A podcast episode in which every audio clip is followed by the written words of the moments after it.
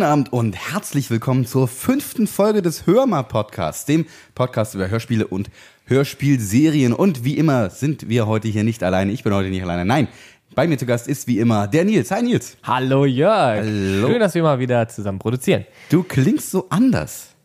Du, du wem sagst du das? Du doch Ja, auch. Seltsam. Ja. Aber wie sich das in Hörspielen ebenso gehört, haben wir heute mal Schauspieler, die uns quasi ersetzen. Ja, ein paar von professionelle Sprecher heute vom Mikrofon an diesem wundervollen Podcast. Und wir haben heute nicht nur gute Stimmen vom Mikrofon, kleines Eigenlob. Nein, wir haben heute auch ganz spannende Themen. Und Allerdings. Ein bisschen untypisch für unseren Podcast, nicht ganz monothematisch, Nicht aber dazu ganz. kommen wir gleich. Nein. Denn äh, wir gehen heute mal der ganzen Materie des Hörspiels Genau. Hinter die Kulissen und auf den Grund. Genau, so ist es. Und ähm, vielleicht fangen wir, steigen wir einfach ein bisschen ein, äh, wie das für dich mit den Hörspielen angefangen hat, wie du zum, zum Hörspielfan Ja. geworden bist über die Jahre. Das würde mich tatsächlich mal interessieren. Das ist eine richtig gute Frage.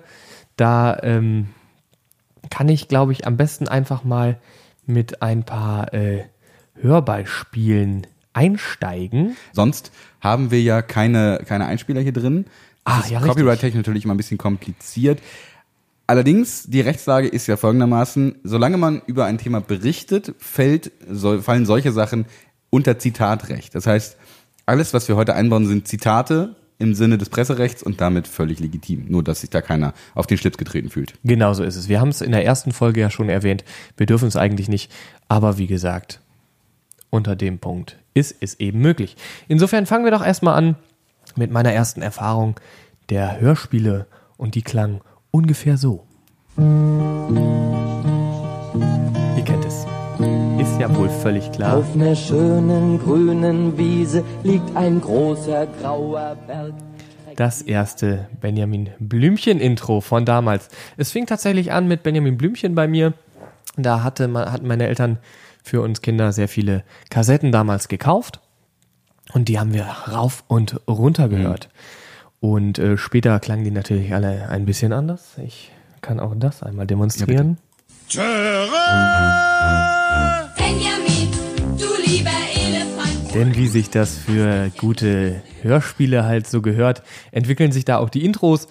Und ähm, Da war ich dann auch dabei übrigens. Also Ach, da bist du erst das, das erste Benjamin Blümchen-Intro kannte ich äh, tatsächlich nicht, bis du es mir vorgespielt hast. Ähm, nein, Tatsächlich, ja. Das Die- ist Kult. ich hatte tatsächlich auch Ach, Jörg. Ja, sorry. Ich hatte äh, von meinen Eltern ähm, oder von meiner Schwester nämlich an übernommen, hatte ich ähm, eine Benjamin Blümchen Kassette. Nee, das war eine Kombi-Kassette. Auch nicht richtig. Aber es war, ich hatte zwei Kassetten. So, Entschuldigung, ich bringe jetzt ein paar Sachen durcheinander. Aber ich hatte zwei Kassetten. Ja, ist ja Und- lange her. Allerdings. Ähm, und zwar hatte ich eine Benjamin Blümchen Kassette, an deren Geschichte ich mich leider nicht mehr ganz erinnern kann. Aber die hatte das zweite Intro, was du gerade gespielt hast, schon. Ja. Und ich hatte eine äh, Bibi Blocksberg Kassette, Oh. die ich, glaube ich, zeitgleich bekommen habe von meiner Schwester, wie gesagt, nehme ich an, übernommen. Ähm, und an diese Geschichte kann ich mich auch noch, immer noch ziemlich gut erinnern. Da hat Bibi Blocksberg nämlich äh, zum einen ihre Lehrerin verhext, meine ich, und zum anderen sind der Mutter vor lauter Stress die Spaghetti zerkocht. Oder dem Vater. Das, also habe ich noch, habe ich in Erinnerung behalten. Ich weiß nicht mehr, wie der Rest der Geschichte war. Es war irgendwas in der Schule. Man hätte eine Stecknadel fallen hören, so leise war es. Diesen Satz habe ich noch im Kopf. Und die Ja. Spaghetti sind zerkocht. Das weiß ich Ja, noch. die Folge habe ich auch gehört. Äh, schön ist auch bei Baby Blocksberg und Benjamin Blümchen, dass es ja immer mit Carla Kolumna spielt. Die ist in beiden tatsächlich genau, mit das ist dabei. ein Universum. Die beiden treffen sich ja auch an manchen Genau, Folgen. ja, richtig, richtig, richtig. Gibt's auch, auch in den Fernsehserien, äh, ja, ein bisschen Tatsächlich. mehr. Ah. Wobei ich da tatsächlich nicht so bewandert bin. Schön an Benjamin Blümchen ist noch, es gibt noch ein drittes Intro. Ach was. Benjamin, du lieber Im Grunde relativ ähnlich zu dem, Und zu dem zweiten. Bisschen anders vom Rhythmus her. Ja, und moderner und schicker und neu produziert und Ja. neu aufgezeichnet. Ja, ja. Ähm, das war allerdings auch nach meiner aktiven Benjamin Blümchen-Zeit. Muss ich, äh, Na gut, das ist ja auch eine. Serie, die es schon ewig lange gibt. Also ich meine, das ist ja, ist ja, ähm, weit vor unserer Geburt haben die schon angefangen mit den Folgen. richtig. Und läuft immer noch. Also das ist ja wirklich auch schon extrem. ja, es ist ja auch, es funktioniert ja auch einfach nur äh, richtig gut. Andererseits natürlich äh, auch gerade angespielt. Bibi Blocksberg, ähm, Ja, klar. auch mit mehreren Intros übrigens. Klar, der Klassiker. Ja, das war das auch alle. vor der Folge, die ich kannte. Ja, Genau. auf jeden Fall. Ähm, damit hat es angefangen. Das war auch sehr lange, das Intro. Und ähm, das ist auch modernisiert worden, auch nach meiner aktiven Hörspielzeit. Da ist ja Bibi. Sie fliegt Bibi. Da ist Musik gleich, ne? Gleich. Im Prinzip Schön, ja. dass ihr da seid. Ich hex uns was Tolles, ja? Aber die ist, mal ohne Witz, also zum einen ist es ja ganz offensichtlich immer noch die gleiche Sprecherin, wie seit, weiß auch wie, wie lange auch immer, 20 Jahren oder was, Mhm, ja. macht die das schon. Aber sie klingt in der zweiten Fassung total aggressiv, finde ich. Also in Aber, der ersten ist ja. sie wahrscheinlich auch selber noch jung und macht das irgendwie noch ganz lustig. Stimmt. Und bei der zweiten ist sie jetzt wahrscheinlich mittlerweile auch irgendwie selber Mutter und kann, macht, spielt, spricht tausend Rollen und klingt total aggressiv in dem Moment. Das ist ein bisschen gruselig. Leute! Ja, halt. Hex uns was Schönes! Ja, aber es ist halt, es ist halt neu und modern und auch, ähm, naja. So als ob sie über die Kinder halt. rüberfliegt auf ihrem Besen und die anschreit, weil sie Schnauze einfach voll hat mittlerweile.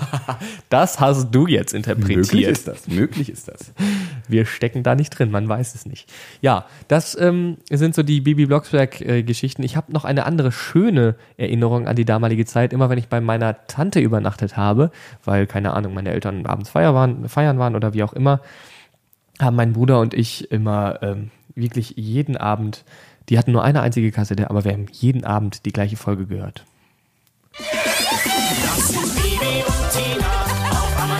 Schön. Bam, bam, bam. Ja, Das ist so ein Intro. Also die Serie habe ich nie gehört. Das ist ja auch wirklich eigentlich eher eine Mädchenserie. auf jeden Fall. Es geht um zwei Freundinnen Ja. und ihre Pferde. Ja. Ähm, also die Serie, von der Serie habe ich nie was angefangen, aber dieses Intro wurde einem in der Werbung seiner Zeit auf Super RTL vor allem so um die Ohren gepfeffert, weil es irgendwie eine neue Folge und neue Spielzeuge und neue Serie und dies und jenes. Ja, gab es ja auch als Fernsehserie, Genau, ja klar. dieses Intro er hat sich eingebrannt. Das kann, glaube ich, auch aus unserer- Generation jeder mitsingen. Mit Sicherheit. Das, da musst du keine Folge gehört haben, du kannst das Intro zum, trotzdem auswendig, weil das Auf einfach jeden Fall. pr- omnipräsent war. Total krass. ja, das stimmt, das stimmt. Die guten Kiddings-Hörspiele. Ja, ja, ja. Ist das inzwischen eigentlich auch Europa oder war das mal Europa? Ich glaube ja, ich meine, ich meine, aber da bin so ich jetzt ehrlich gesagt irgendwie. das war überfragt. immer Europa Hm. und dann kam immer ein Kiddings dazu, meine ich. Das weiß ich ehrlich gesagt nicht so genau. sollen. Auf jeden Fall kommen die Geschichten alle nicht aus dem Hause Körting. Da kommen wir gleich noch zu. Da kommen wir gleich noch zu. Auch das ist ja schon durchaus thematisiert worden in unserem Podcast. Ja, Frau Körting ist ja schlicht und ergreifend ein Urgestein und eine Lichtgestalt in der deutschen Hörspiel Hörspielszene. Genau. Mehr dazu im zweiten Teil dieses Mehr Podcasts. Ja, äh, interessant ist allerdings, ähm, bekannt geworden ist sie ja hauptsächlich mit einer dieser Hörspiele. Das ganz alte. Das ist vor allem TKKG! TKKG! Ja.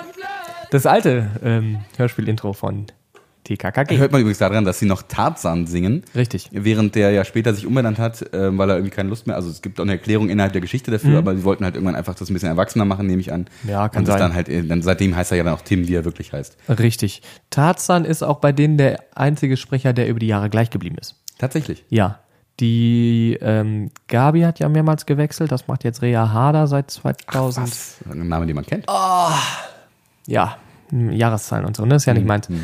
Ähm, ja, die haben äh, ganz äh, witzigerweise äh, diesen Donnerstag die 200. Folge aufgezeichnet. Stimmt, das hast du erzählt. Das ist ja, passiert ja, äh, findet ja relativ dicht ähm, Relativ dicht, da geht's gar nicht. an, unserer, an, einer, an unserer Arbeitsstelle äh, findet das äh, statt, Genau. die Aufzeichnung. Dafür und für eine andere große Hörspielserie. Für auch viele, viele Hörspielserien in Deutschland werden Auf da jeden aufgezeichnet Fall. in einem Ja. äh, großartigen Studio. ja, genau. Und die kommt im März raus, die 200. Folge TKKG. Und auch die, wie sollte es anders sein, hatten natürlich ein Reunion des Intros. Reunion, ein, eine neue Version Ein- meinst du? Eine neue Version. Da komme ich jetzt dazu. Ein Remake. Das, das ist mein, im Prinzip ist das meine richtige, meine erste Hörspielserie, wo ich wirklich auch mehrere Folgen besessen Guck habe. mal. Wann war das ungefähr? Weißt du das? Boah, ähm, warte mal. Das war 95, 96 oder sowas wird es gewesen sein. Guck mal, da war ich, na gut, nicht gerade auf der Welt, aber ja. Ähm, ihr kennt es alle und ihr könnt alle mitsingen.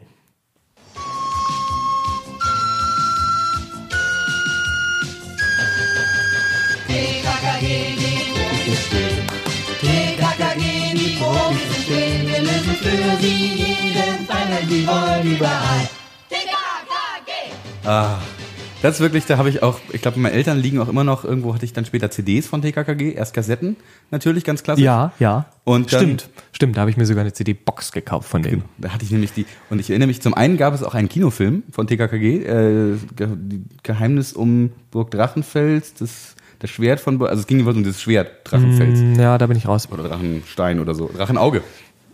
War nämlich ein Schwert mit einem großen roten Diamanten im, im Griff, das Drachenauge. Und ähm, das, da gab es dann einen Film mit, mit irgendwie, äh, glaube ich auch gar nicht in Deutschland, doch, der wurde in Deutschland gedreht, doch. Und da hatte nämlich äh, Karl hatte einen Akustikkoppler. Das weiß ich noch. Der, der, der Film muss irgendwie 98, 97, 98 oder so erschienen sein. Auf, ich glaube auch nur auf Video, auf, auf VHS.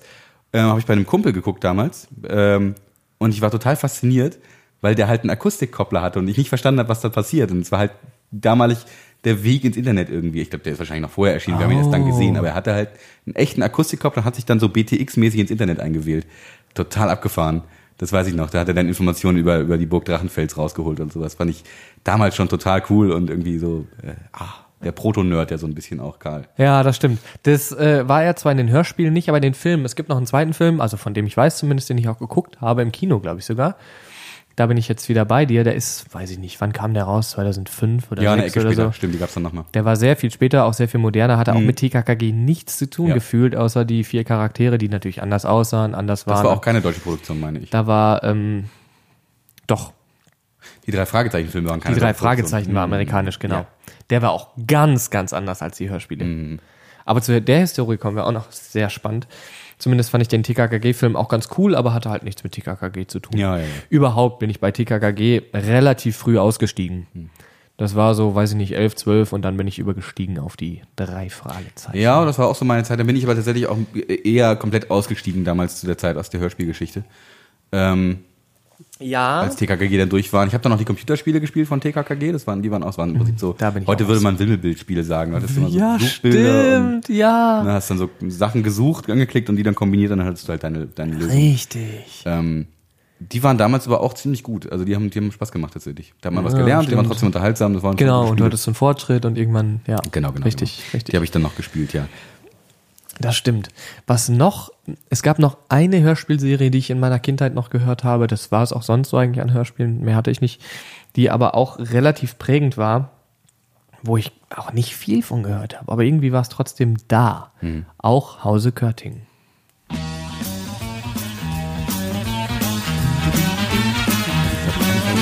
Wir sind die fünf Freunde, Julian und Dick, Anne und George und Timmy der Hund. Wir sind die besten Freunde. Yeah. Könnte fast äh, Jan Delay sein, ne? Oder so. Der Vater von Jan Delay. Wir sind die fünf Freunde. Ja, stimmt, stimmt. Hatte ich, glaube ich, ähm, also ich bin zu der Zeit oft in, der, in unserer ähm, äh, Ortsbücherei gewesen. Da hat, die hat noch so eine ganz kleine Hörspielekiste. Und da war ich dann immer, wenn ich da war, hat meine Mutter sich Bücher ausgeliehen und meine Schwester CDs irgendwie. Ähm, und ich habe dann immer die Hörspielkiste so durchforscht und habe dann irgendwie fünf Freunde mir mal ausgeliehen oder auch so Hörspiele äh, aus, aus anderen Reihen. Ich hatte so ein Dino-Hörspiel, das weiß ich noch. Ähm, ich habe neulich auch mal gegoogelt, wie das hieß. Neues aus, aus dem Land der Dinos oder so. Gibt es auch wenige Folgen von und kriegst sie auch nirgendwo mehr, die ist auch nie wieder aufgelegt worden. Ähm, war aber ein schönes Hörspiel über so eine, so eine Welt der Dinos halt und die war auch teilweise ein bisschen gruselig und ich habe die Musik noch genau im Kopf, wie sie war und so, die, die habe ich auch echt mal rauf und runter gehört. Und so eine Geschichte über einen Jungen, der irgendwie auf dem Schiff mitgefahren ist äh, und dann Grog gekocht hat und alles war alles so schwammig irgendwie. Aber die fünf Freunde waren auch mit dabei, die hab ich mir da auch ausgeliehen ab und zu mal. Interessant. Mir fällt gerade ein, ich hatte noch zwei Hörspiele über Lego. Nein, Mit Lego Max, die, äh, mit der mit seinem Professor Zeit gereist ist. da kommt der Max her. Das war, ja, der ist uralt. Ja. Und hatte halt so einen, so einen, einen, so einen Lego-Knopf, der halt Zeitreisen möglich machen konnte. Ach, und dann gab es so einen Roboter und so. Das war auch eine richtig coole, komische, aber coole Hörspielserie. Es gibt aus meiner Kindheit noch eine Hörspielserie, die die wichtigste Hörspielserie ist, die ich gehört habe. Und das ist ein kleiner Rückgriff auf, auf unsere letzte Folge, denn da hatten wir ja Alf als Thema. Und Alf sind ja Umsetzungen äh, von den Fernsehserien. Die wurden ja nicht extra produziert, die Folgen. Genau, ja, Sondern es die war die sind ja- Tonspur ja. der Fernsehserie, wurde ein bisschen geschnitten und mit dem Sprecher vertont, Genau. damit es halt Sinn ergibt als Hörspiel. Die witzigerweise höre ich im Moment. Also erst jetzt. Ja. Gar nicht als Kind, sondern. Aber ganz hervorragend. Und jedenfalls ähnlich produziert wie diese Alf-Geschichten, gab es ja ganz viele Sachen zu der Zeit, da wurde ganz viel umgesetzt als Hörspiel. Äh, die Simpsons gab es teilweise als Hörspiel. Ähm, also mehrere Fernsehserien, die mir fallen jetzt gerade die nicht ein, aber ich weiß, dass es noch mehr gab. Und eine davon war die, die ich in meiner Kindheit immer rauf und runter gehört habe. Ich hatte, glaube ich, fünf oder sechs Folgen, die kann ich auswendig bis heute. Das sind die Ghostbusters. Oh, Es gab natürlich. Die Ghostbusters, die, die Zeichentrickserie, die the, the Real Ghostbusters, gab es auf Hörspielkassette ganz viele, auch jede Menge Folgen. Ich hatte leider viel zu wenige, aber es gab jede Menge Folgen. Ähm, und äh, das war das war immer mein Hörspiel der Wahl. Also ich hatte, wie gesagt, sechs Folgen und die habe ich rauf und runter genudelt. Und ich habe auch, als ich bei meinen Eltern ausgezogen bin, habe ich eine Kassette mitgenommen, die jetzt bei mir in meiner Wohnung hier steht und äh, steht auch immer noch vor äh, meiner CD-Sammlung davor als Ghostbusters-Kassette und die, äh, ja, also das, das ist ähm, Ja, prägt, mich prägt. äh, nie losgelassen. Das kann ich nachvollziehen. Das bist du ja immer noch ein Riesenfan von, Oh Jörg. ja. Also ich ähm, kenne ja deine Wohnung.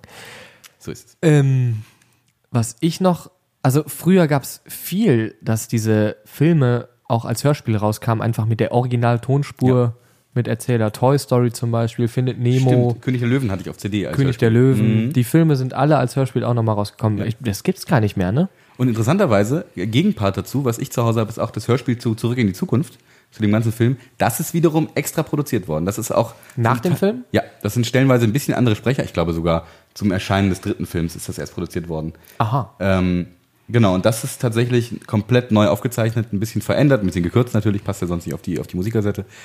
Ähm, ja, das habe ich tatsächlich zu Hause. Extra aufgezeichnet und auch vertont von Frau Körting. Guck an, ja, die, die macht ziemlich, ziemlich viel. Ähm, da kann ich, das ist ja ähnlich wie die drei Fragezeichen, da gibt's ja jetzt Filme zu, amerikanisch produziert, obwohl es die in Amerika gar nicht mehr gibt, die Hörspiele. Seit der 84. Folge, glaube ich. Ich wollte gerade sagen, das läuft eigentlich nur noch in Deutschland, ne? Genau. Ja. Das hat ja angefangen in Amerika tatsächlich unter äh, noch dem unter dem unter der Fuchtel von Alfred Hitchcock. Ist das nicht ein, das ist doch aber eigentlich noch ein Werbetrick gewesen, dachte ich. Ich dachte, Alfred Ja. Hitchcocks Namen hätten sie nur auf die, auf die Bücher Ja. geschrieben damals, damit sich das besser verkauft, aber das geschrieben hat das nie Hitchcock selber. Nee, geschrieben hat es nicht, aber er war damit involviert und war ja auch ähm, ähm, äh, Sprecher in den Folgen, Auftraggeber und sowas alle. Tatsächlich. Und äh, hat dann aber, also er hat aufgehört und dann irgendwann ist, ist auch in Amerika die Sendung ausgestorben. Und dann erst fing es an, dass in Deutschland die eigenen Geschichten dafür geschrieben wurden. Also erst wurden die amerikanischen Geschichten deutsch vertont. Und ähm, jetzt seit mittlerweile über 100 Folgen gibt's halt deutsche Folgen. Interessant. Allerdings, allerdings. Und das ist eine never-ending Story. Also die produzieren immer noch ohne Ende. Also sie machen drei, vier Folgen pro Jahr und machen ähm, witzigerweise immer so Partys. Äh, Record Release Partys heißt das. Ich weiß gar nicht, seit wann es das gibt. Das ist von der Lauscher Lounge organisiert. Das ist ja die Veranstaltungs... Das ist ja auch ein Club tatsächlich in, in Berlin, die Lauscher Lounge von Rohrbeck. Genau. Aber das ist halt, ja, die machen, bieten das halt an, Veranstaltungen.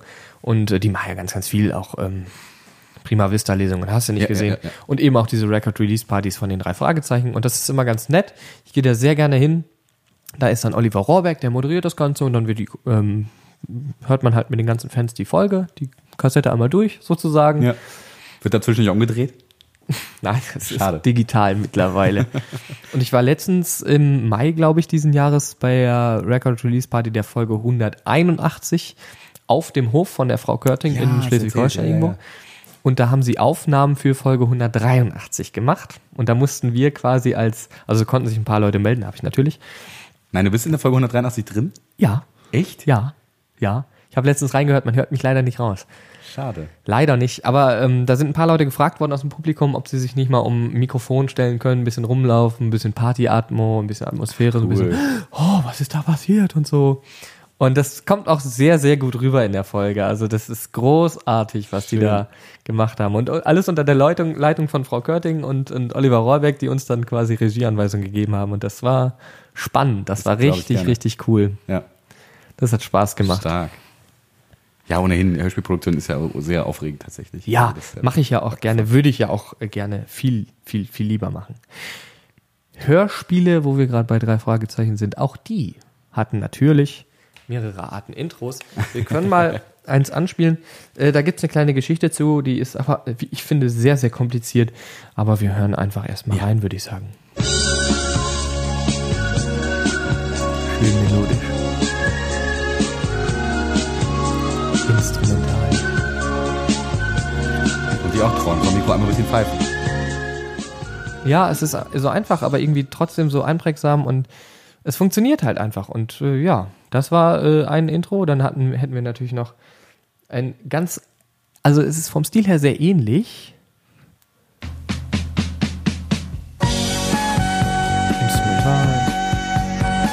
Kommt dem sehr nahe. Ja. Ne? Also nichts Großartiges. Und ähm, die werden heute noch verwendet und die wurden früher viel verwendet. Früher gab es kein eigenes Intro von den drei Fragezeichen. Da gab es immer, je nachdem, pro Folge ein paar. Ach so. Ja, deswegen ist das so ein Wirrwarr. Deswegen kann man nicht sagen, das ist von da bis da, das ist von da okay. bis da. Und natürlich. Ähm, Ja, jetzt kommt, also das ist, das können wir wirklich auch gerne mal ganz durchlaufen lassen, finde ich, weil das ist einfach, das ist ein so tolles Musik. Eigentlich müssen wir es nicht spielen, es kennt irgendwie das jeder, ist einfach, aber. das, das ist übrigens auch, ich bin ja, ich mache ja auch immer so ein bisschen Musik zu Hause. Und das ist mit ein Stück, das mir den Vocoder nahegebracht hat und das mich geprägt hat für dieses Instrument, weil der, dieser Sound hat sowas, sowas, was Spannendes, finde ich. Das ist so unheimlich und kalt und irgendwie doch aber menschlich und äh, also großartig. Es passt auf jeden Fall Ach, richtig, richtig gut. Interessant ist auch, dass der Titel wird in äh, Record Release Partys immer gespielt, obwohl die Folge eigentlich mit einem anderen Titel beginnt. Ich spiele ihn an, ihr kennt ihn alle, ich brauche ihn eigentlich nicht Doch, anzudiesen. mach es, mach es. Drei Fragezeichen. Die drei Fragezeichen. Drei Fragezeichen. Die drei Fragezeichen. Hier ist Jonas mit der Show von Endlos. Hier ist Jonas mit der Show von Endlos. Die drei Fragezeichen. Ja, wie gesagt, also für mich ist das, das, das sind auch tatsächlich die Folgen, die ich äh, damals auch aus der Bücherei von den drei Fragezeichen ausgeliehen habe, sind, hatten immer dieses Intro und das ist für mich halt, das ist die drei Fragezeichen. Also Ja. die anderen sind immer irgendwie so ein bisschen la la so, die sind ein bisschen Die gehören zwar so vor sich hin. dazu, aber die sind austauschbar. Ja, genau. Und das, das Ding ist halt, das ist einfach wie die Faust aufs Auge irgendwie. Ja, natürlich. schon. natürlich. Vor allem, wenn du dann noch dazu, du stehst so vor den drei Fragezeichen, vor der, vor der Kassette und hast Ja. irgendwie dann, ähm, äh, wie hieß denn das mit dem, mit dem Motorradfahrer im Moor, der, der, der Kopf im Moor oder was? Hm, ich weiß, was du meinst, ich habe das Bild vor Augen. Dieses gruselige, dieses tierisch gruselige Coverbild.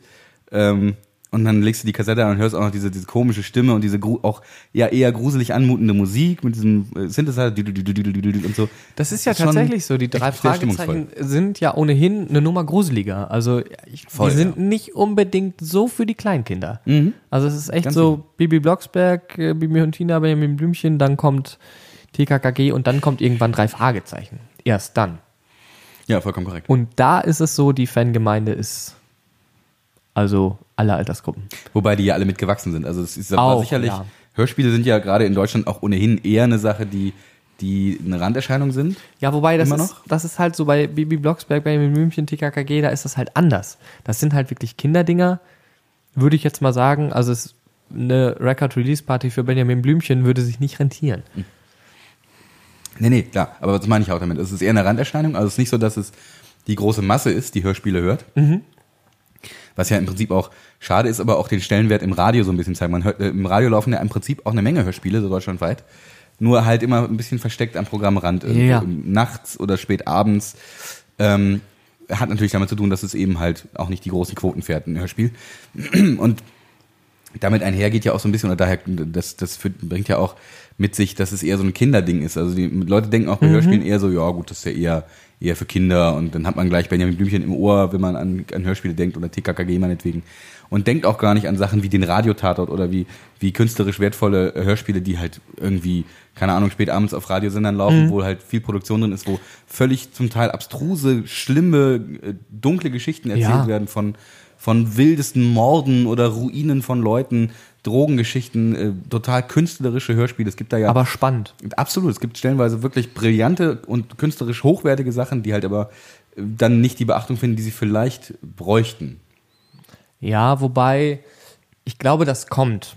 Ich glaube, das kommt wieder. Die Menschen oder also ich habe so den Eindruck, dass die Leute wieder dahin gehen, dass es wieder so, ah, Hörspiel ist ja eigentlich doch ganz nett und so. Ich glaube, die Masse der Hörspielhörer wird gerade wieder ein bisschen größer, als sie vor sechs, fünf, sechs Jahren war. Habe ich so das Gefühl. Bei mir ist es zum Beispiel auch so, Hörspiele sind für mich kein Nebenbei-Medium. Ich habe das manchmal, wenn ich am Rechner sitze und, keine Ahnung, programmiere oder äh, mit Photoshop arbeite oder wie auch immer, dass ich ein, eine Serie nebenbei laufen habe. Also eine, keine Ahnung, Scrubs zum Beispiel. Ja. Das geht, aber ich könnte nie nebenbei Hörspiel hören. Das funktioniert nicht. Das kann ich in der Badewanne oder wie auch immer. Ich kann es nicht mal im Auto. Selbst im Auto bin ich abgelenkt vom Hörspiel. Tatsächlich? Ja, Okay. das finde ich ganz interessant. Ja, aber das spricht ja sehr für Hörspiel, dass es dich so fesselt, Ja, dass du dann unbedingt. machen kannst. Unbedingt. Wobei, da gibt's halt auch äh, solche und solche. Ne? Ja, natürlich gibt es da solche und solche. Wie bei aller, bei jeder Kunst gibt es halt auch mal Sachen, die nicht so gut sind oder vielleicht zumindest äh, für dich ähm, nicht so gut funktionieren. Das ist ja völlig natürlich. Das steht und fällt auch mit den Produzenten. Sicher. Finde ich, merkt man auch gerade bei den drei Fragezeichen, da ist eigentlich jede Folge gut. Anders ist es bei, ich weiß nicht, ob ihr drauf kommt, vielleicht kennt ihr es, ist gerade schon erwähnt worden. Der ARD Radiotatort. Der Radiotatort ist auch so ein, so ein Nischenprodukt irgendwie, Voll, ja. Aber großartig. Halt der kleine Bruder, ne? Es ist der kleine Bruder vom, ähm, vom, großen, Ta vom großen Tatort, vom Fernsehtatort. Ja. Aber ähm, großartig irgendwie. Also es gibt ähm, welche, die höre ich total gerne und dann gibt es natürlich die bayerischen, die verstehe ich einfach überhaupt nicht. Die höre ich dann auch nicht, klar, aber ähm, Meinst du nicht, äh, was, was ich gerade so dachte bei dem Intro vom Tatort, das ist eigentlich eine, eine sehr äh, vertane Chance, wenn man sich jetzt vorstellt, das läuft im Radio und der Tatort selber, der Fernsehtatort, hat ja eine relativ große und auch wachsende Fangemeinde. dass das so anfängt und halt nicht mit nee. Nee. das finde ich absolut richtig. Echt? Weil das Tatort-Intro vom, vom Fernsehen ist so charakteristisch und so abgefrühstückt auch, dass es schon in Ordnung ist, dafür ein eigenes, ein eigenes Intro zu haben. Es ist auch so, gar nicht jeder Radio-Tatort beginnt so. Ach so. Die äh, sind nicht, keine Ahnung, ich weiß nicht, ob das eine Vorgabe ist, die zu verwenden. Auf, auf jeden Fall haben sie das nicht.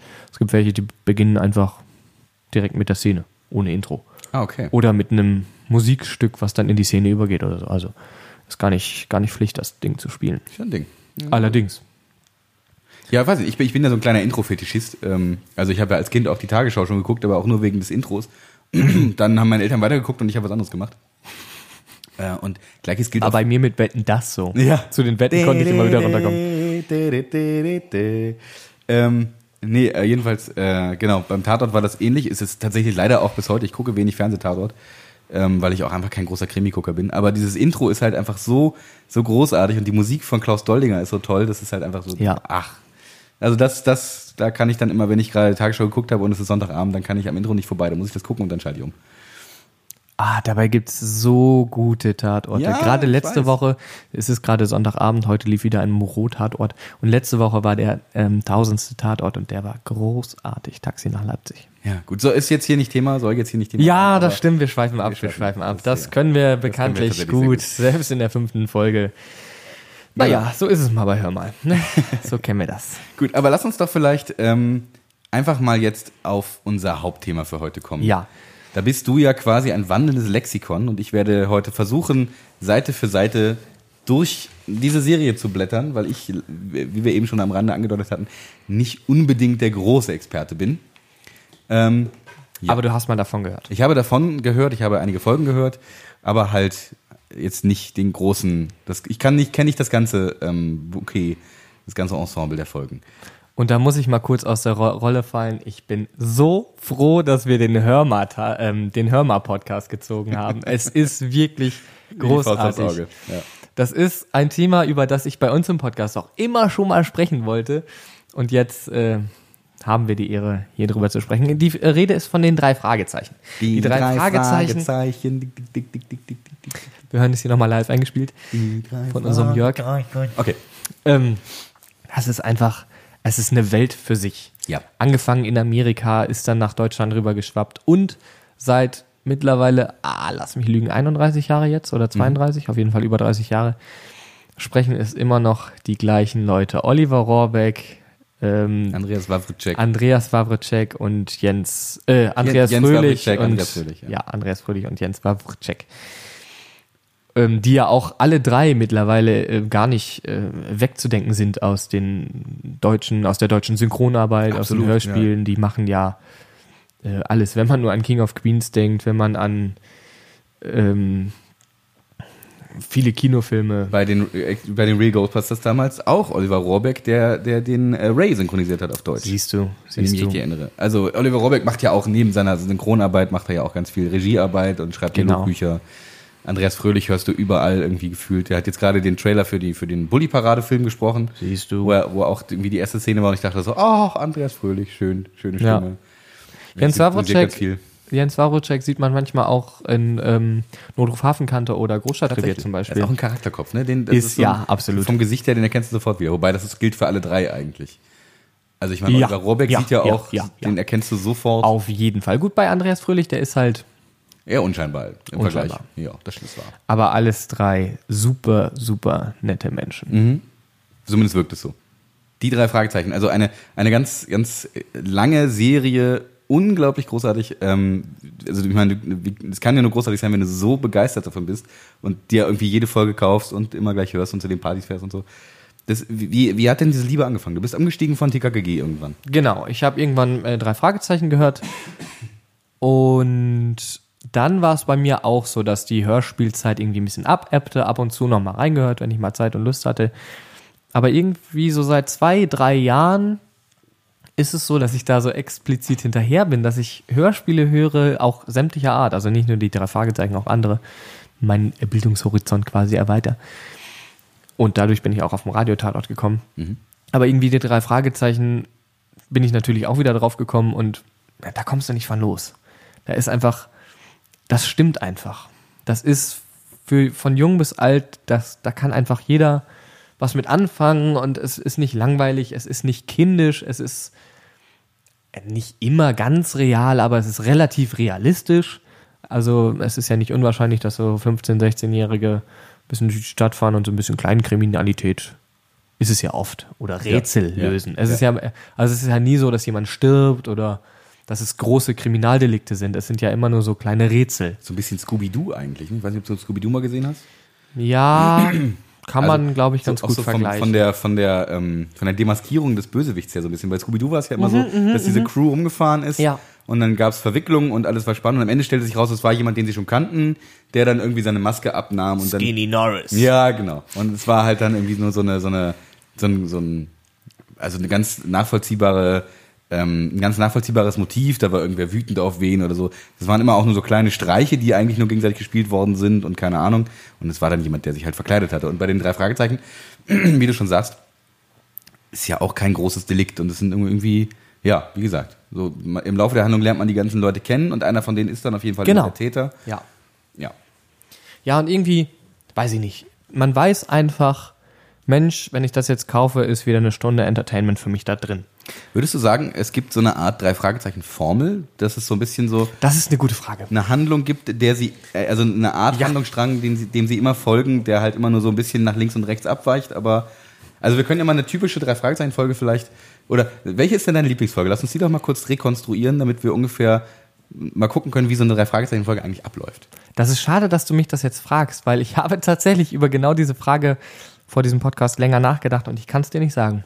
Ich habe, glaube ich, keine Lieblingsfolge. Also ich habe viele gehört, nicht alle, aber die meisten. Ja, Dann greifen wir exemplarisch irgendeine raus.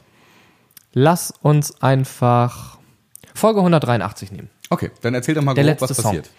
Da ist es so, die drei Fragezeichen sind natürlich auf dem Schrottplatz von Titus Jonas und äh, machen gerade irgendwas und dann kommt ein Kunde vorbei und möchte, stimmt gar nicht, es kommt ein Freund von, ähm, Ähm, bevor wir das machen, ich unterbreche dich ganz kurz. Mir fällt gerade auf, dass wir noch gar nicht genau erklärt haben, für alle Leute, Leute da draußen, die die drei Fragezeichen nicht kennen, oh, ah ja, noch gar nicht erklärt haben, worum geht's eigentlich, wer sind die drei Fragezeichen, warum sind es nicht Punkte oder Ausrufezeichen, was machen die den ganzen Tag und warum sind die seit 30 Jahren 16 Jahre alt?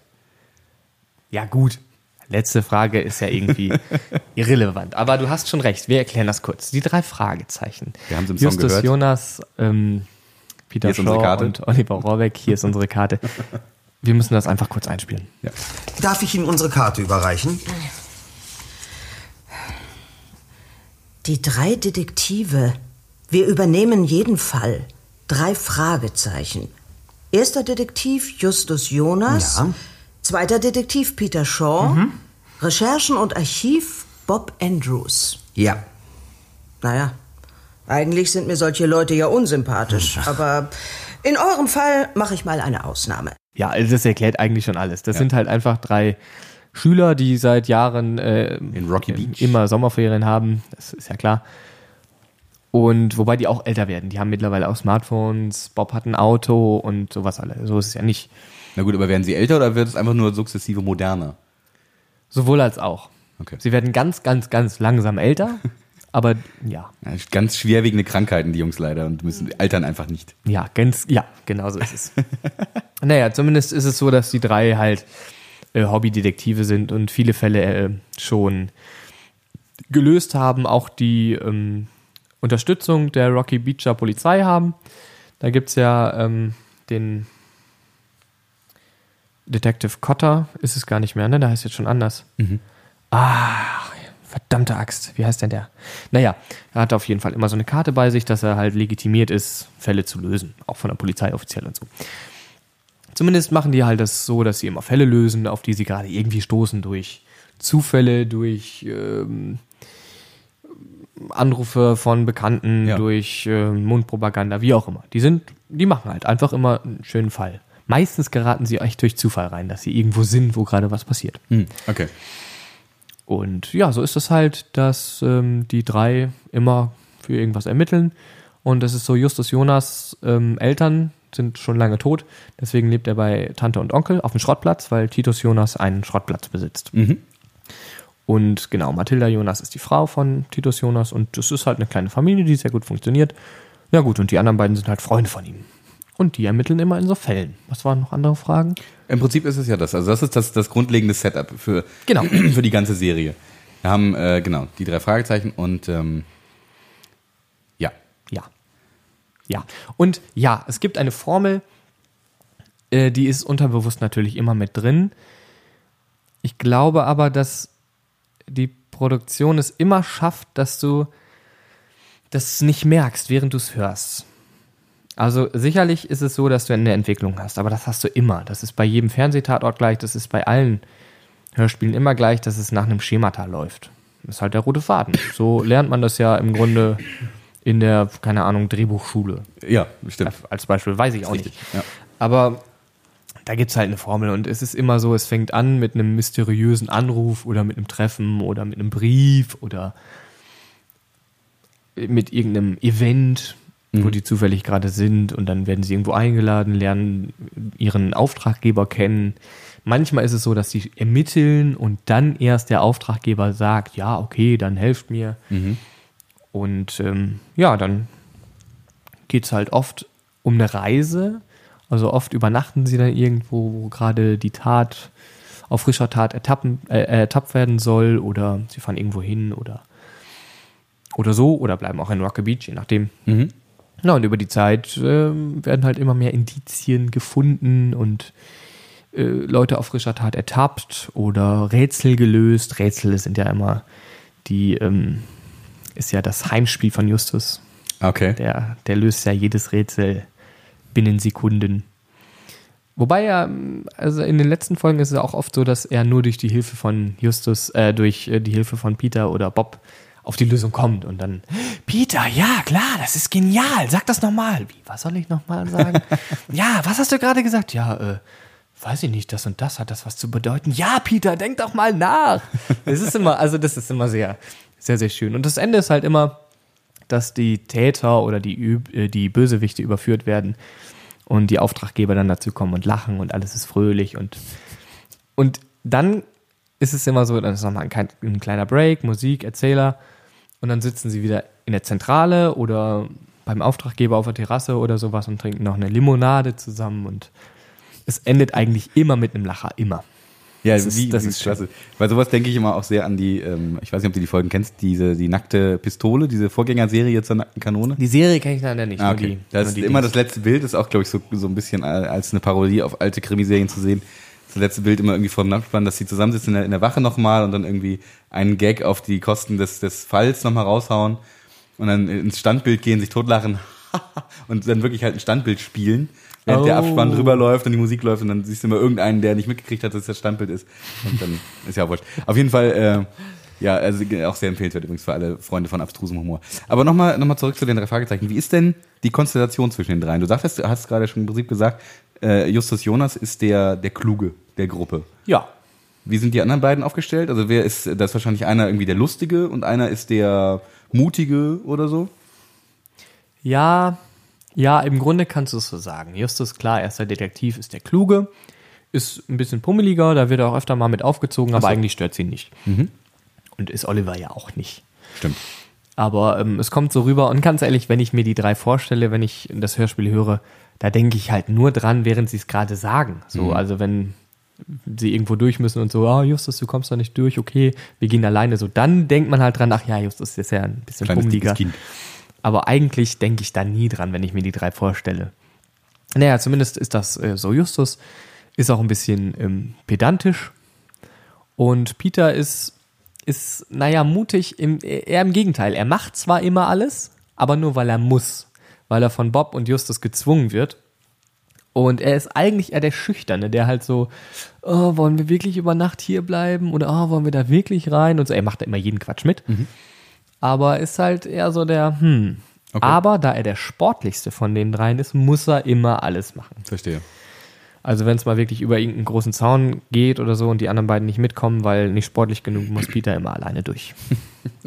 und es ist auch oft so, womit wir wieder aufs Schema zurückkommen, dass sie in einem Teil des Hörspiels immer zu zweit oder alleine irgendwo unterwegs sind und dadurch, dass der andere oder die anderen in dem Moment woanders ermittelt haben oder als Bob, äh, wenn Bob in der Bibliothek ist zum Beispiel, dass dadurch eben die Rettung erfolgen kann. Ah, wie clever, ja. Ja. Zwei werden festgesetzt und einer kann dazukommen. Ja, genau. natürlich. Weil er in der Bibliothek die wichtigen Hinweise gefunden hat, zum Beispiel. Um aufs Schema zurückzukommen. Und ja, da kommen wir zu Bob. Bob ist einer, der weiß eigentlich alles. Okay. Und wenn er es nicht weiß, hat er es in der 20, ab der 20. Hörspielminute spätestens in der Bibliothek erfahren. Oder von seinem Vater, der äh, mal bei der Zeitung gearbeitet hat und äh, daher viele. Ein archivarisches Wissen Genau, hat quasi. genau. So kann man es. Ah, okay. Und das ist so im Grunde die Zusammenstellung der drei. Bob hat auch ein Auto, so einen kleinen gelben, ich weiß gar nicht mehr, Käfer, glaube ich. Auch nicht die modernste Karre, aber sie fährt halt, Mhm. fällt halt öfter aus in spannenden Stellen, so soll es natürlich sein. Natürlich. So gehört sich das auch. Ne? Und ist aber auch sehr auffällig, dass sie den gelben Käfer sofort unter jeder Straßenlaterne wiedererkennen. Alle sowas. Also es ähm, gibt da schon viele, viele Parallelen. Äh, viele Parallel. Ja, Parallelen passen. Nee, nee, aber gut, ja, egal. Ihr wisst ja, was ich meine.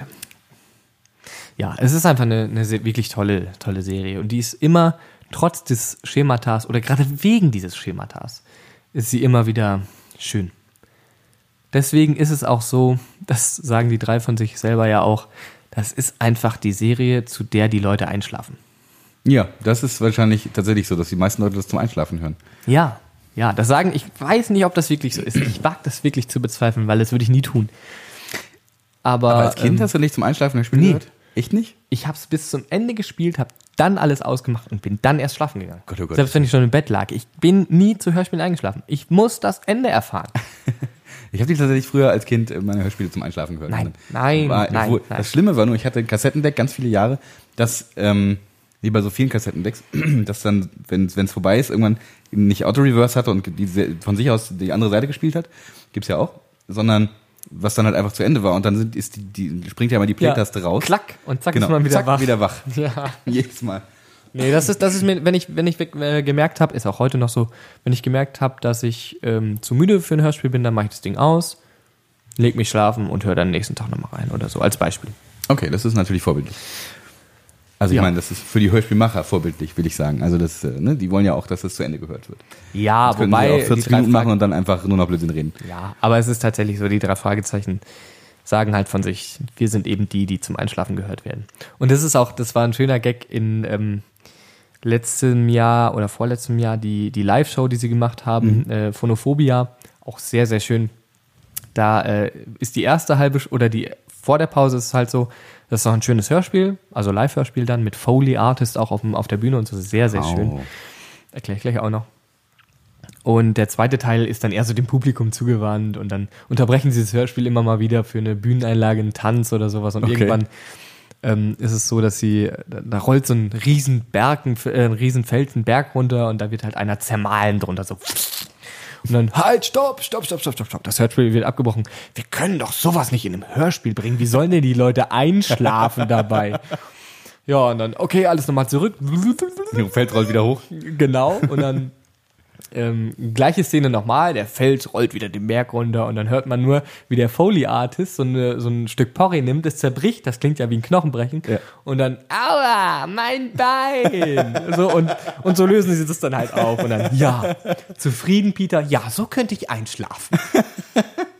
Sehr, sehr Das schön. ist ja echt hübsch. Also selbst wenn ihr, wenn ihr nicht unbedingt großer Fan der drei Fragezeichen äh, Hörspielserie seid, guckt euch mal die Live-Show an. Die sind, die sind großartig. Das macht riesen Spaß. Ja, habe ich auch. Gibt's ja auch auf DVD, so viel ich weiß. Also es gibt ja eine genau, RTL hat äh, dieses Genau. Jahr oder letztes Jahr, glaube ich, die Produktion gefilmt. Ja, ja, Wobei die natürlich im Leben nicht so gut rüberkommt wie live im Stadion. Ne? Das ist klar. Hörspiel, ich meine, ein Hörspiel als Live-Show auf DVD ist natürlich auch dreimal. Nee, es funktioniert, weil die natürlich ähm, eine riesen Bühnenshow auch machen. Ja, das ist ne? klar, natürlich. Aber ich meine, das wirkt wahrscheinlich schon nicht so gut wie ein Hörspiel live vor Publikum, wenn Ja. du es zu Hause auf DVD guckst Ja. und mm, so. Und es ist halt auch so, du bist mit 15.000 Mm. riesen Fans da im, im, im, Stadion.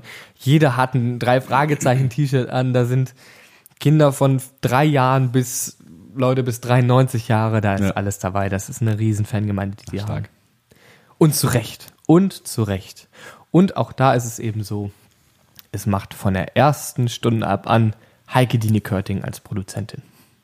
Das ist echt, das ist, glaube ich, auch wirklich das, was die Serie extrem besonders macht. Also, Ja. ich kann mir vorstellen, dass bei vielen Serien, auch bei TKKG über die Jahre und sowas, wobei, nee, das wird ja auch immer noch in Hamburg produziert. Mhm. Aber äh, bei vielen anderen Serien mit Sicherheit hat auch mal die, die Crew hinter dem äh, Mikrofon durchaus mal durchgewechselt und da hat auch mal wer, wer anders geschrieben, natürlich sowieso. Bei den drei Fragezeichen schreiben ja auch verschiedene Leute. Ist ja auch verständlich und logisch. Natürlich, natürlich. Aber auch andere Leute mal produziert, kann ich mir schon vorstellen, dass, dass sich das durchaus mal ein bisschen wechselt. Insofern ist es, glaube ich, schon echt was Besonderes, dass Heike Dine Körting die drei Fragezeichen schon immer macht und TKKG schon immer macht. Ja, auf Magnetband. Auf Magnetband bis heute tatsächlich, ja. Wem das nichts sagt, das ist äh, eine Technik, die es schon seit Jahren eigentlich so nicht mehr im Einsatz gibt in professionellen Studios. Die Kassette ist Hightech dagegen. Ja.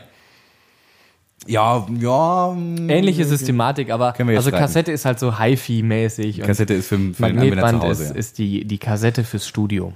Also, also wirklich mit der Schere das Magnetband durchschneiden Ja. als Schnitt Ja. und dann wieder mit einem Art Tesafilmstreifen wieder zusammenkleben. Wahrscheinlich ist sie einfach, äh, wobei sie wird ja selber nicht mehr schneiden, das wäre wahrscheinlich, hat die wahrscheinlich Das macht sie immer noch, na Also sie produziert sie, hat, auch. sie hat auch Techniker, ja, aber sie produziert auch selbst. Schau an, das wusste ich gar nicht. Ja, ja. Übrigens eine ganz, ganz nette. Ich habe sie tatsächlich schon äh, kennengelernt, auch bei äh, den Record Release Partys.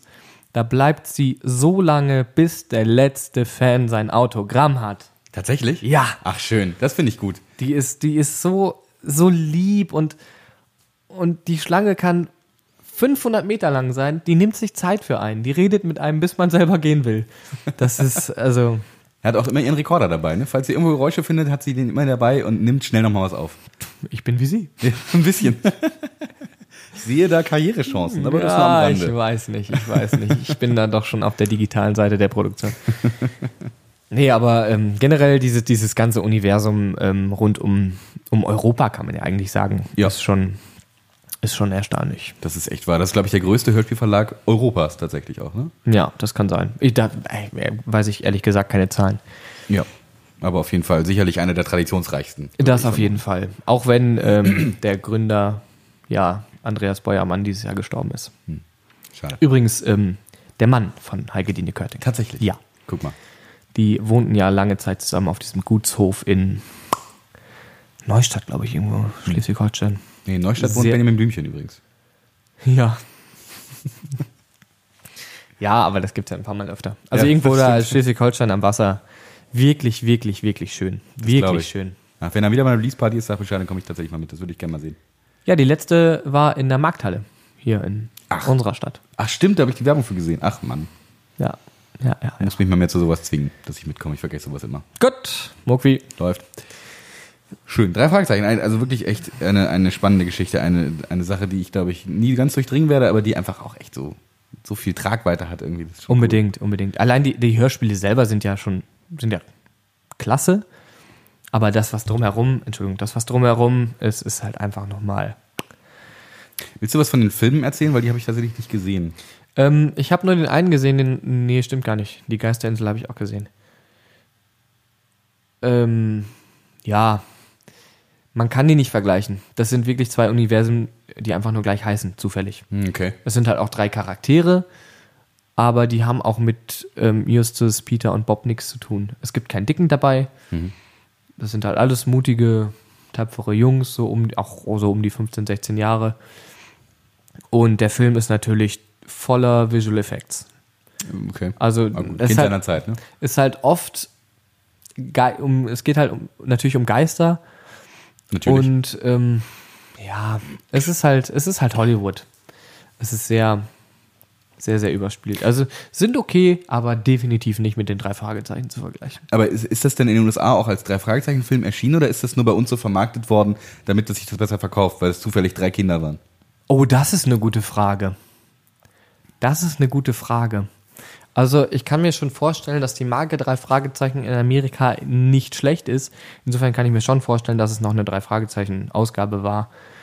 Aber das ist eine gute, das kann ich dir nicht beantworten. Auf jeden Fall hatte die mit dem deutschen drei Fragezeichen nichts zu tun. Ich kann mir zwar vorstellen, dass sie auf den drei Fragezeichen der amerikanischen Geschichte beruhten, aber ob sie wirklich so publiziert wurden, da müsste man jetzt mal recherchieren. Interessant. Äh, ich habe gerade tatsächlich mal recherchiert. Interessanterweise, das hätte ich nicht gedacht. Drei Fragezeichen, das Geheimnis der Geisterinsel wurde produziert in Deutschland und in Südafrika, eine deutsche Produktion, Ja, das wusste ich. aber ursprünglich auf Englisch gedreht.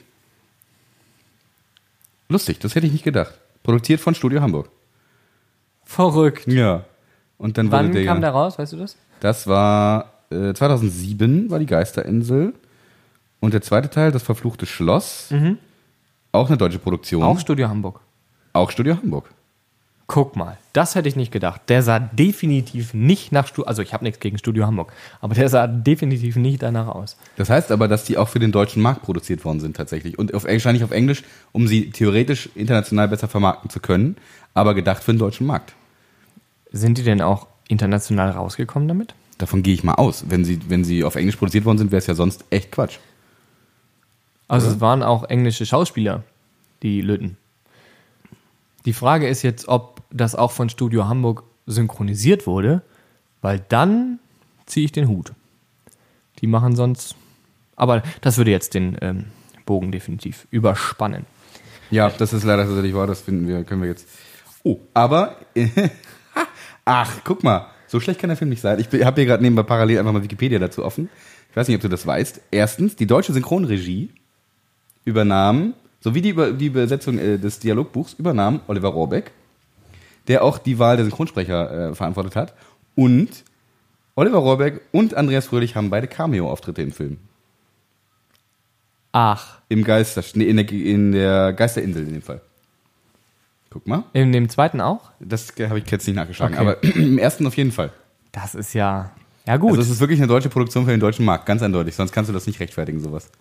Und ich glaube, dann kann es auch international so groß nicht gewesen sein. Nee, Aber das ist ein, Interess in, ähm, schönes, interessantes, wie sagt man, Trivia-Wissen.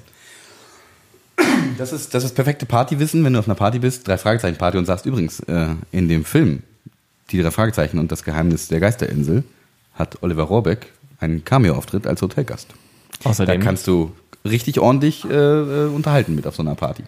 Ja. Oder es gehen dann alle weg, weiß man nicht, muss man rausprobieren. du, machen wir. Ja, alles machen klar, wir. läuft. Ja. Ja, wie gesagt, Die frei, drei Fragezeichen, die Liebe die drei deines Lebens. Fragezeichen. Ja, genau. Ja, das kann man wirklich so sagen. Das ist wirklich, ähm, also gerade Oliver und die Frau Körting, das sind Idole. Ich glaube, das ist ein guter Grund, warum die umso besser in unseren Hörmar-Podcast passen. Auf jeden Fall. Ach, das ist aber ein schöner Bogen. Oder? Ein schönes Ende für einen schönen Podcast zu Weihnachten. Und falls ihr das hier tatsächlich an Weihnachten gehört habt, dann wünschen wir euch jetzt natürlich weiterhin schöne Feiertage, eine besinnliche Zeit und äh, hört weiter beim Hörmer Podcast zu. Schön, dass ihr dabei seid. Hinterlasst uns weiterhin Nachrichten, Genau. schreibt uns Kommentare, Bewertungen bei iTunes. Wir freuen uns über alles. Meine Stimme versagt so langsam. Danke fürs Zuhören. Ja. Nils, danke dir, dass du dabei warst. Ja, danke dir, dass du dabei warst, Jörg. Ähm, schön auch mal uns gegenüber zu sitzen. Ja, wirklich. Sonst sind wir ja immer 500 Kilometer weit auseinander. Genau. Heute sind wir tatsächlich mal zusammen bei dir auf der Couch in deiner Stadt. Sollten wir öfter machen. Das Danke ist fürs- interessant. Ja, danke fürs Zuhören. Genau, vielen Dank fürs Mitmachen. Das vielen Dank. Ähm, bis zum nächsten Mal. Auf Wiederhören. Tschüss.